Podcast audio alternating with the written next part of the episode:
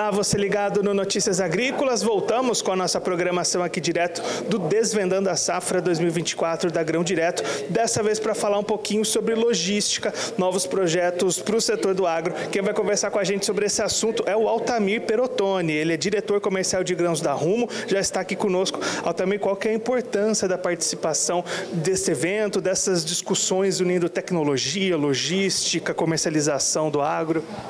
É, acho que é uma honra participar de um projeto, de um, de um evento desse. Né? A gente é uma empresa ferroviária do agronegócio, né? então acho que todas as discussões aqui são super saudáveis para o setor, né? especialmente a Rumo que vem crescendo a, a, a sua capacidade né? através dos seus projetos de extensão da, da sua via é, no estado do Mato Grosso, por exemplo, né? o projeto de extensão onde a gente vai chegar até o meio do Mato Grosso com a, com a ferrovia estadual, né? como a malha central, por exemplo, que é a ferrovia Norte-Sul, né, que já está em operação desde 2021.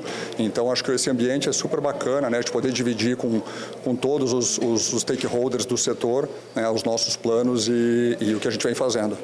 E olhando para essas ferrovias, também o que, que a gente já tem hoje e quais que são esses planos, esses planejamentos para seguir essas expansões? É, hoje a gente tem, então, é, é, o escoamento do, através do terminal de Rondonópolis, no Mato Grosso, né, é, em direção ao Porto de Santos, né, que a gente chama de Operação Norte, e a Malha Central já em operação através dos terminais de Rio Verde e São Simão, né, capturando os volumes ali do estado de Goiás, também em direção ao Porto de Santos.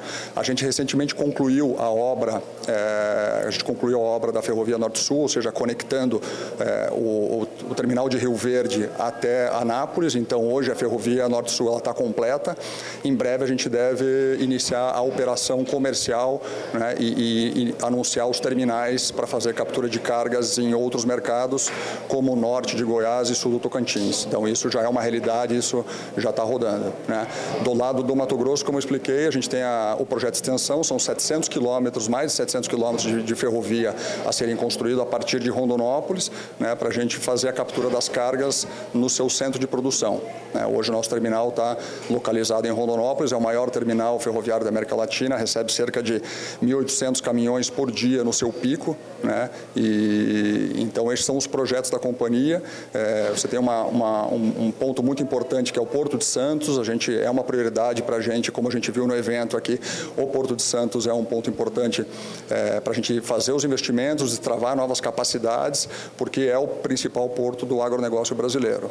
Pensando aí no planejamento, quando é que a gente deve ter toda essa linha, todo esse caminho completo?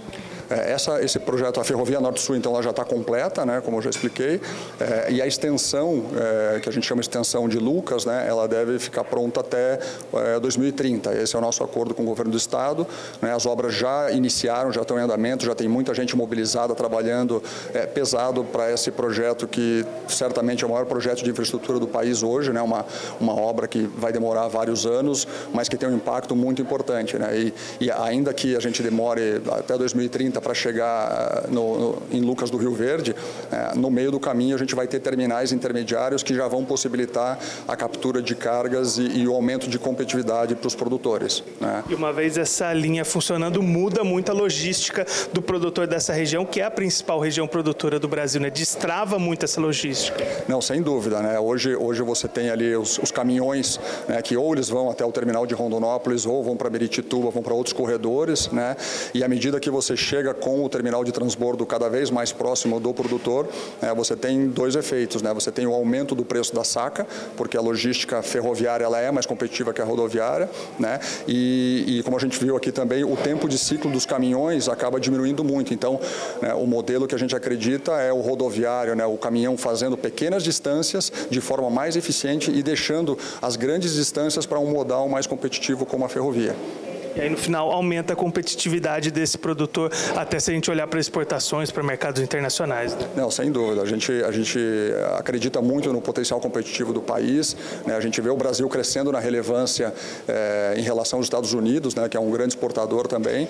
E, e a gente é um elo da cadeia e, e, e assim, é muito orgulho a gente ver que o Brasil vem tomando posição, vem ocupando mais espaço e o modal ferroviário, sem sombra de dúvida, ele é fundamental para que isso aconteça. Esse o Altamir Perotini, ele que é diretor comercial de grãos da Rumo, conversou com a gente sobre as expansões do setor ferroviário no Brasil, a importância até para ajudar a competitividade do produtor brasileiro na hora de acessar mercados internacionais. Continue ligado que daqui a pouquinho a gente está de volta.